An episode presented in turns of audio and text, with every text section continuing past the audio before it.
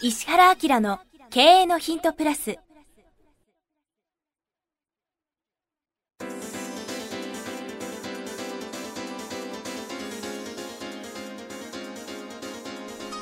ポッドキャスト石原明の経営のヒントプラスは勝てるビジネスモデルや売れる仕組みの作り方。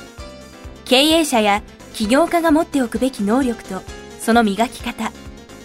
リーダーの育成や強い組織の作り方などについて経営コンサルタントの石原明がリスナーの皆様からのご質問に直接お答えする形でお伝えしていく番組です。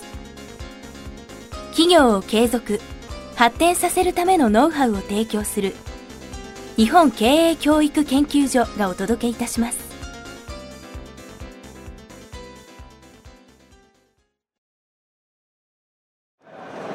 こんにちは。プロインタビューの早川洋平です。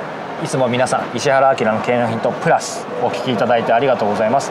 今日は石原先生一緒に当然この場所にいます。先生今日ここは ここは実は？ここはですねシンガポールですね。はい。いきなりのシンガポールなんですけど、はい。実は皆さんにもたびたびお伝えしている経営のヒントグローバルの収録でここクリスマスのシンガポールに来てるんですけども、昨日はあのマリーナベイサンズに泊まりね。はいマーライオンの夜景を見ながらあの、はい。マーライオンなかなかすごいね、口からレインボーな水入ってましたよ夜、うん、一生懸命工夫して水を飲むみたいに口開けながら写真撮りましたけどそれよりはお茶目なことやってましたけど、はい。そんな石原明さんですが今日ねプラスのリスナーの方に何かお知らせがあるというふうにこの間あの公開収録に来ていただいた方には、渋谷でね。はい、僕と早川君のなんとなくお互いに勝手にやっていた趣味っていうかね、はあの密かな楽しみがおすごいね。すごい。何か。始まるねこれ。い何か結婚式ですかわー。えー、とお互いがはい密かにやっていた半身浴と、ねそこですか。はい。はい。をしながらですね、あこれいいこと思いついたってですね2015年はい。にこのポッドキャストを聞いてくれてる方が相当数増えてきて、はいえっと、いただく質問の内容とか感想の内容もすごく多岐にわたるようになってきてね、うん。まあ、グローバル化したので海外に出てみようっていうのでリスナーの方を頼りにですね、はい。えっと、グローバルマンもやるようになったんですけどどういうリアルなサービスをこのポッドキャストのテーブルからスタートさせようかと思った時にあでも意外とリアルなサービスってやってないですね。そうそうそう。まあ世界初ね、うん。ポッドキャストのスタンドをベースにしてリアルなインキュベーションのサービスをですねここからですねスタートさせようと、インキュベーション。うん、まあ企業をですね新しく作りながら、はい。できれば IP をしていきたいというような方を対象に、はい。どういうふうにビジネスを組み立てていいかということや、え。そういう人がいるんだったら投資しますよっていう投資家の方も含めて投資家の方にはですね本当の投資家っていうのはこういうことをするのが投資家なんですよということも含めて、まあ、年2回ぐらいですねリアルな合宿。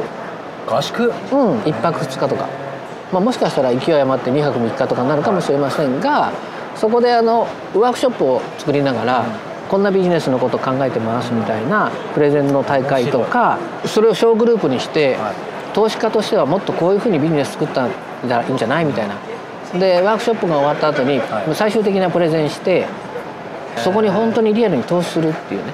それ僕もプレゼンしていいですか？いや全然。いやこれあのリスナーの方は、はい。僕が直接いいと思ったやつには投資しますし、まず先生自身うん。でインキュベーションなんで、えー、と投資顧問会社とかそういうことも全部巻き込んでやろうと思うので面白そう。ポッドキャストをベースにして新しい事業がどんどん立ち上がるんじゃないか。これも日本だけじゃなくてグローバルに世界中から国籍問わず年齢問わずでやろうかなって思っているので、そう思われた背景って、まあ、やっぱりさっきいろんな質問が来てっていうこともありましたけど、うん。何かもう少し感じる部分ってあります？実際ね公開収録もやられたりとか、うん。ポッドキャスト聞いてますよって方にリアルデジタルから先生もいろいろ触れてる中で何か感じたんだと思うんですけど。やっぱ公開収録をトータルで何回やったんだっけ？もう7回か8回やってますね。ね。あそこでリスナーの方たちと実際にこう触れ合った時に相当優秀な人がいるのねいますね。ほんで僕自身もそのリスナーの方と一緒にちょっとビジネスやろうっていうふうに声かけたりとかして気づかなかったけどインキュベーションっぽいことを僕ベースでやり始めていい。すでにやいいそうそうですよね。そうでこれは非常に面白いんじゃないかなと思ってせっかくグローバルもスタートしたので国籍問わず年齢問わずで、えーっとワークショップをベースにして事業立ち上げねだからその立ち上げに支援したいっていう人も含めて支援者の協力っていうのは結構重要じゃない？そうですねもちろん、うん、でできれば、まあ、どういう形になるか分かんないけどポッドキャストのリスナーの方全体からもなんか出資していいよみたいなことがもし実現するとなるとそれはそれでトータルですごい数のリスナーが聞いてるわけでしょ？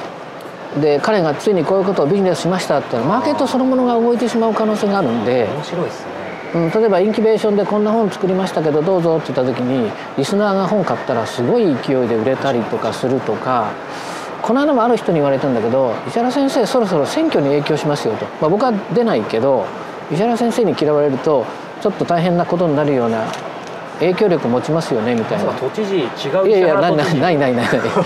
それはない。だけどどうもね、はい。もしできないバランスになってきたっていうふうに分かってきてせっかくだったらなんかリアルにできたらいいなと思ったんですよね。でリアルにする時に一番将来的にわたってインパクトがあるのは何だろうなと思った時に起業したい人とそれを応援する人それからその直接だけじゃなくて間接的にポッドキャストを聞いている方たちがその授業面白いと思って応援し始めるとすね。ごいことになるんだろうなみたいな、すごくなんか素晴らしい、うんあのちょっとしたクラウドファンディングっぽい発想もあるんだけどそれって実験としては非常に超現実で面白いんじゃないの？っていうのが最初だね。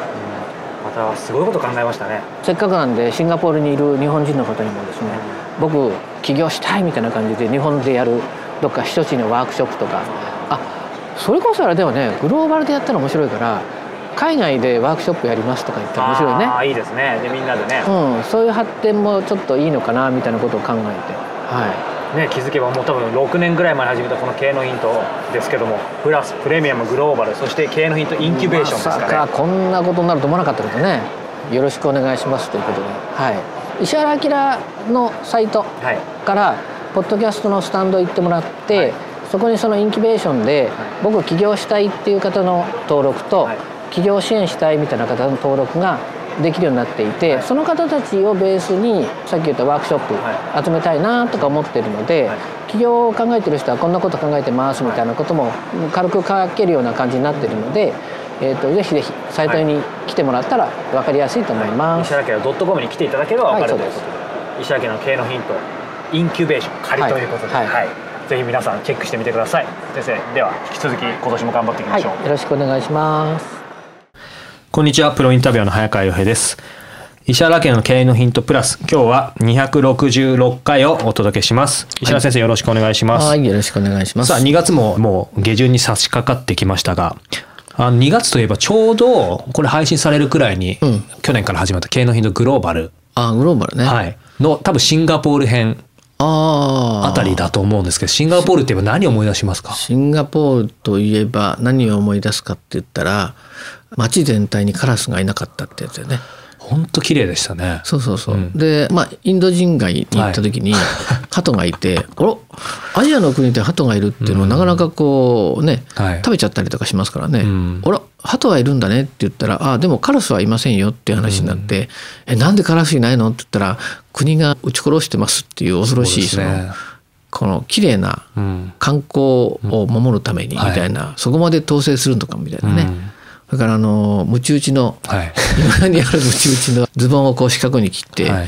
叩き始めてから叩いた後まであの血だらけになるって恐ろしいその統制のですね、なんか光景が浮かびますけどね。うん。うん。でもね単純に僕も振り返って思いますけど単純にまあじゃあ罰則が厳しいよっていうのを言いたいんじゃなくて、まあ、そういうものがじゃあ何のために国が設計図を作ってある意味やったか。だからこそ今のシンガポールがあるのかってなんか考えさせられますね。そう会社経営と全く同じように国を経営してるって感じだったから面白かったね。うん。まあ、その国を経営ということ。でちなみにあの、まあ、本編入る前にあんま長くなっちゃったあれですけど僕この間ねちょっと調べたんですけどシンガポールってガム捨てたらいけないみたいなのあるじゃないですか、うん。うんで僕見たらあのねガムを持ち込むことすらもう違法らしいですよ。チューインガム。でチューインガム売ってないの？いけないです。ただあのいわゆるなんか歯にいいガムはその医療のため OK みたいなそのラインがただいわゆるチューインガムは吐くどころか持ち込みも禁止なんですよ。みんな知らない。だ危ないですよね僕らも。持ってたらはい。捕まるの、えっと捕まるわけじゃないんですけど僕が調べたら、えっと在シンガポール大使館の資料をちょっと調べたらちょっとこの為替のでこの配信の時また変わってるかもしれないですけど、10万シンガポールドル、でねこれねいろいろ調べて1万シンガポールドルとも書いてあるんですけど1万シンガポールだと80万円以下 僕みたいな10万シンガポールと800万円以下ちょっとやりすぎだと思うんですけどただいずれにしてもその数十万円の罰金を課される可能性がある。だから皆さん持ち込みから出したらじゃなくて持ち込みもダメ。なんか番組止まりましたね、一そ瞬う。なのであの皆さんちょっと番組の趣旨変わっちゃいますけど持ち込みに気をつけてください。あシャレじゃないからねこそう。れ本当に行くからね。ただまあだからこそシンガポールが面白いということで、まあ、あの興味ある方はグローバルの方もチェックしてみてください、はい。さあ早速今回の質問に入ります。50代業種マラソン大会主催。経営者の方ですね。すごい、はい。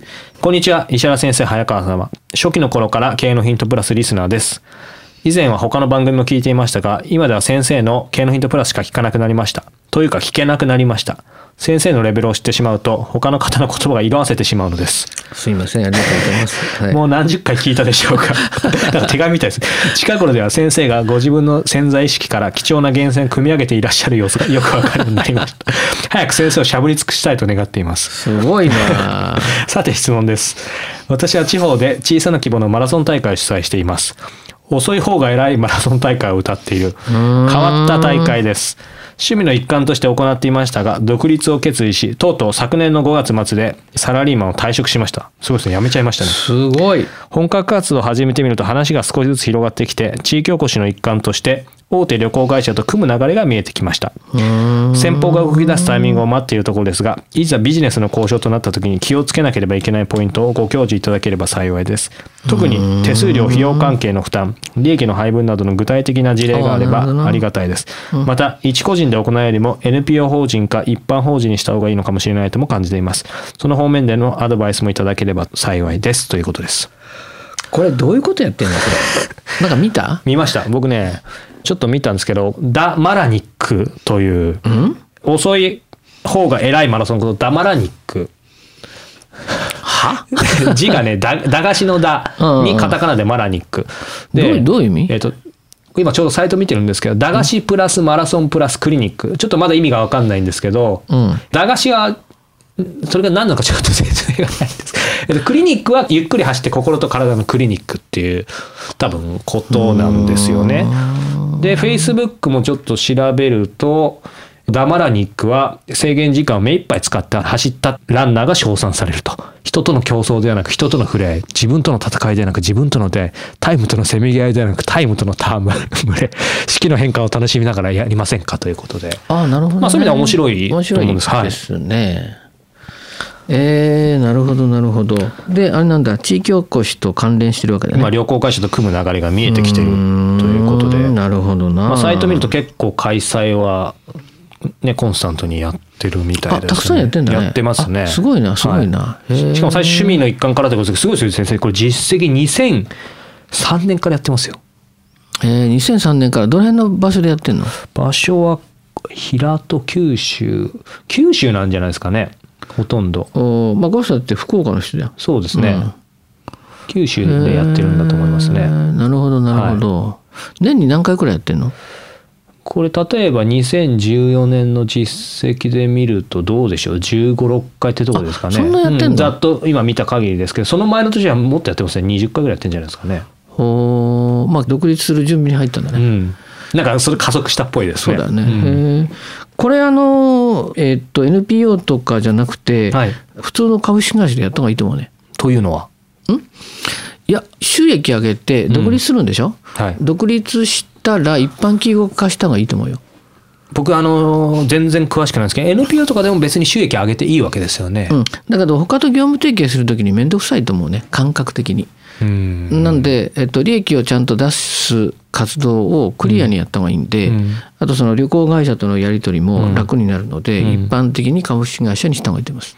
そういう意味では、まあ、この方言ってるように個人で行うっていうのもやっぱりやめた方がいい。形としては法人にちゃんとした方がいい。だって収益上げて会社が潤うから、うん。いろんなことがたくさんできて、うん。なおかつ人も雇えるわけじゃん、うん。それがあの例えば寄付とかで集めちゃうと、うん。寄付された人たちの意向も組まなくちゃいけないので、独自性とか独立性が弱くなるよね。うん。で例えばその業務提携するにしても旅行会社とやるときにも、そういう人たちのことも考えながらいろんな意見をまとめてやんなきゃいけないってことがすごく面倒くさくなるんで。スピードも遅くなりそうですね。そうそうそう、まあ、寄付してもらうより自分で収益上げた方がいいから、うん絶対にその株式会社を自分で作った方がいいと思いますね。そうするとこのね今サイトも拝見してますけどそのこれまで個人でうん頑張ってきた実績も、その株式会社にした時もこれも活かせるわけですよね。そのまま活かせる。うん、でこれでも問題はこの名前が 非常に良くないですね。すいませんなんて。はい。で本当にあれダメだねこれ。ダメうん。それからまあこれは個人でやった時の流れだと思うけどサイトもこれはダメですね。まあズバッと切った方が全然いけてなはい。ですね、だからこれねまあお金かけた方がいいと思うけど、うん。ちゃんとネーミングをプロにやってもらう方がいいですね。名前大事ですからね。う。ん、まあ決まる前にこれかこれかこれですけどどれがいいですかぐらい言ってくれれば、うんこれって言いますけどね。考えてくれって言ったらちょっと時間が大変だかうん。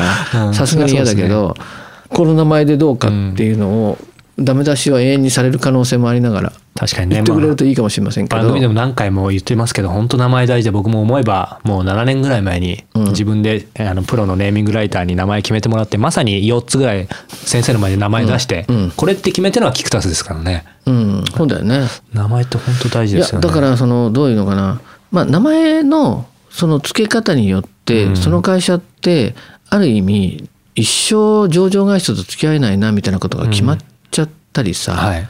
これじゃ一生メディアに出れないよねみたいなこともあったりとかするじゃない、だからそこはものすごく大きいんだけどね、うん。それからその名刺のクオリティとかさ、はい。サイトのクオリティもものすごく重要でこれってどっちにしてもさメディアに露出していく側の会社なんだよね、うん。特に。だからメディアに露出した時にやっぱりこう印象とかレベル感とかそういうものがちゃんと伝わるような名前作っとかないと、そもそもダメよね。うん。だからこの旅行代理店と交渉する時も名前悪いといですね。うん、全然無理。このサイトも。うん。そうそうそう。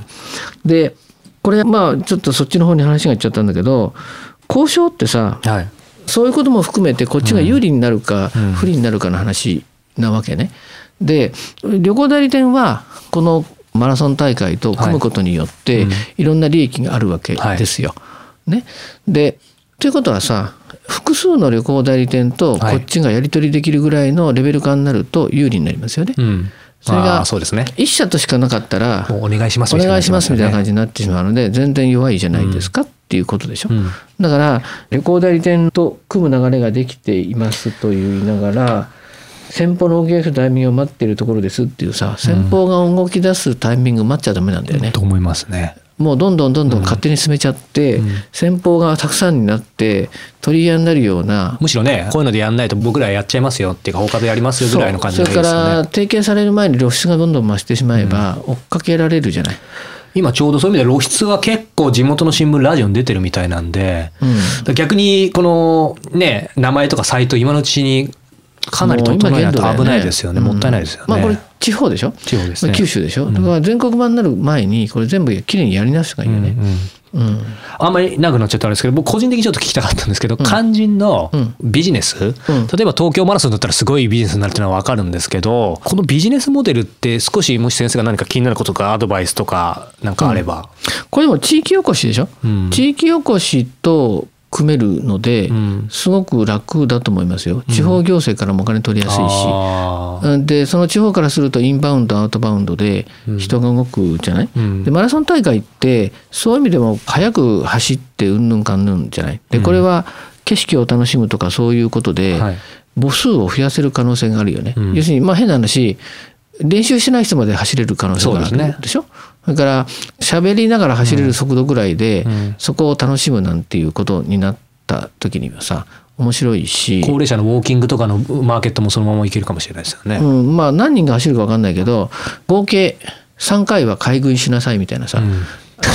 店に入りなさいみたいなさ。そういうことも入れたりとかして、はい。協議するとか、うんみたいなこともバリエーション持たせられるから面白いよ面白いと思そうですね。んじゃあぜひその辺実行してもらえればと思います。石原明の経営のヒントプラス今日は第266回でした。ありがとうございました。はい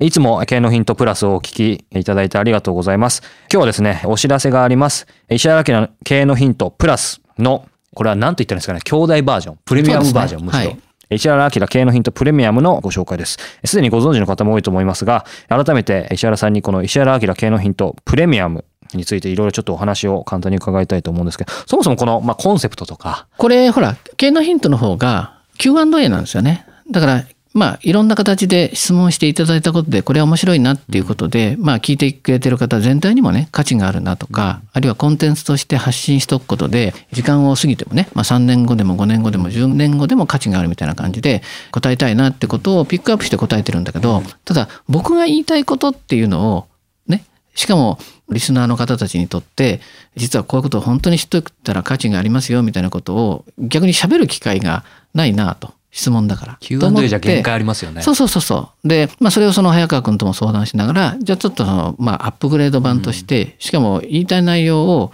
もうしっかり伝わるぐらいっていうことで、まあメインコンテンツが40分だもんね。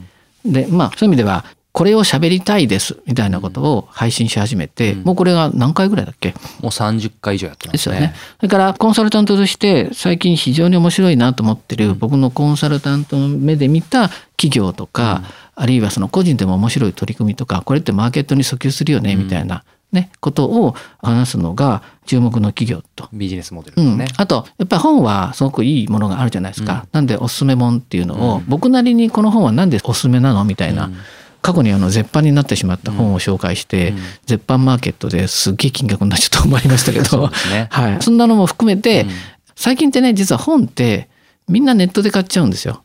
でネットで買うのはいいんだけど知ってる本を買うわけですね。だから知識の深掘りはできるかもしれないけどやっぱり本はどっちかっていうとさ書店で買ったりしよね。うんわーっと見渡しながら本が自分を読んでるみたいな感じで違う分野とか全く読まない領域のことにもちょっと刺激してあげたいなみたいなことも含めておすすめ本っていうのをそういう観点で出してるんでね。そうですね。なので、この経営のヒントプレミアムはメインコンテンツ。まあ、あの、石原先生がしっかりね、40分話す。そうそうまあ、つまり、えっ、と、どこにいても聞けるその音声の、まあ、セミナーというか講演、深い話を聞けるっていう感じですよね。だからまあタイトルがバーってあるので、お試しでどっか一個聞いてもらうと、事の重大さとかさ、はい。深さがわかると思うので、気に入っていただいたらいろんなコーナー聞いてもらったらありがたいですね。はいはい。この石原明の経営のヒントプレミアム、毎月1回27日に発売します。過去に配信した回もすべて単品でも購入いただけます。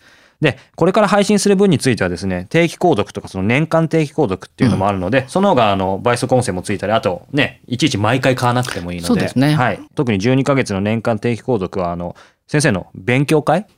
の招待券もプレゼントあ、そうなんだ。だよね。はいあの、リアルでやってる勉強会が東京、長野、大阪であって、それなんかの招待もね、されるんだよね。なのでそういう特典もつきますのでご興味のある方はウェブサイト石原明 .com からポッドキャスト経営のヒントのバナーに進んでいただくとポッドキャストの各サービスがあるのでそこからプレミアムのページに進んでくださいもしくは経営のヒントプレミアムと検索していただいてもページに行けますのでそこからチェックしてみてください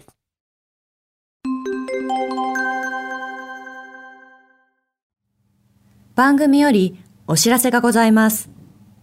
当番組は第1回より無料で公開しておりますが、番組回数の増加により、ポッドキャストの登録数の上限に達したため、iTunes やポッドキャストアプリで、すべての回をお聞きいただくことができなくなっております。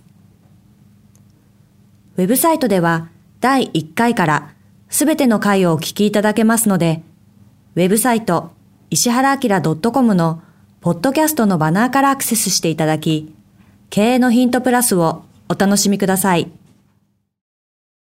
今日のポッドキャストはいかがでしたか？番組では石原明への質問をお待ちしております。ウェブサイト石原明 .com にあるフォームからお申し込みください。URL は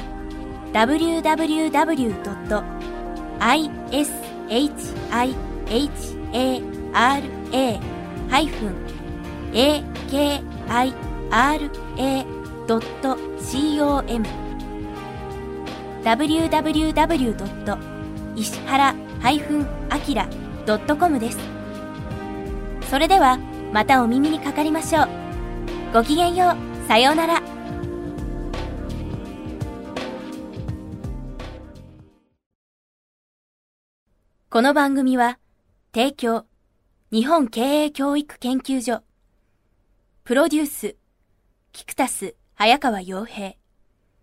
制作協力、若菜はじめ。ナレーション、岩山千尋によりお送りいたしました。